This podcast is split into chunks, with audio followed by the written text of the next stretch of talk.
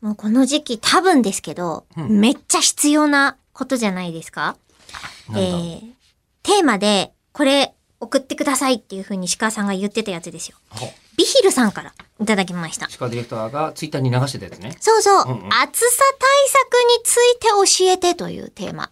めちゃくちゃ普通のラジオのテー昼マだだ、ね。よね。昼のラジオ、ね。昼の、えまあ大事なことなんですけど、ね、大事なことだから毎年毎日必ずやるじゃないですか。暑さ対策。うんうん。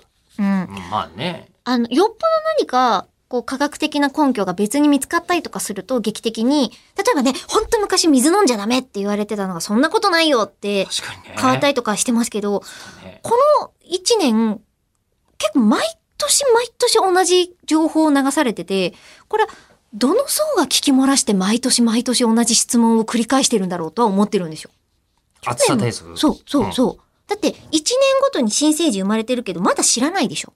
そこじゃないじゃないんその1年更新したことによって、あ、去年の情報知らないわーっていう子たちはまださ、バブーだからさ、うん、そうだね。この情報なるのほどね伝え方しても別に届かないじゃない、そうね。うんどの層が毎年聞き漏らしてるから毎年同じこと言うんだろうっていうのはちょっと疑問なんですよ。そっか、こんだけ忘れてる我々が言う説得力、忘れてるってことじゃないこここことじゃないかな。我々です。我々を々の聞いてていただければ、はい。えーだって去年のこの何、8月の4日の回聞いても、はい多分変わんないよ。この同ラジじオ。ことはしてますかね、うんえーだとしたら果てしなく同じことしてると思う去年と違うのはビヒルさんからのメールを読んでいるということです。おで行きましょうよ。えー暑さは根性で耐えると言いたいところですが、仕事場のハウスは屋外よりも暑く耐えられません。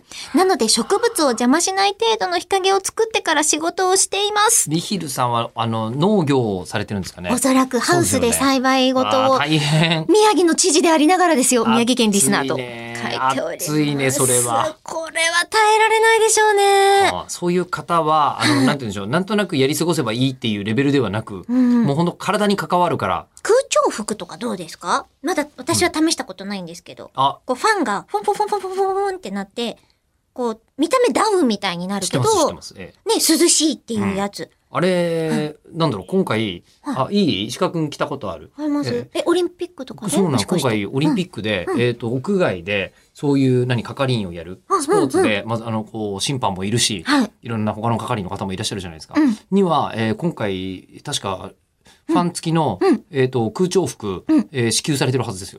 やっぱ有用なのかもしれませんね。有用な可能性はありますいやおね。金で解決していきましょう。最近ね、あの、おしゃれなコラボ商品とかも出てたりとか。空調服の、うんあ、そうなんだ。そう。初めて知った。めっちゃめっちゃかっこいいやつ。へー原宿のお店で見ましたよ。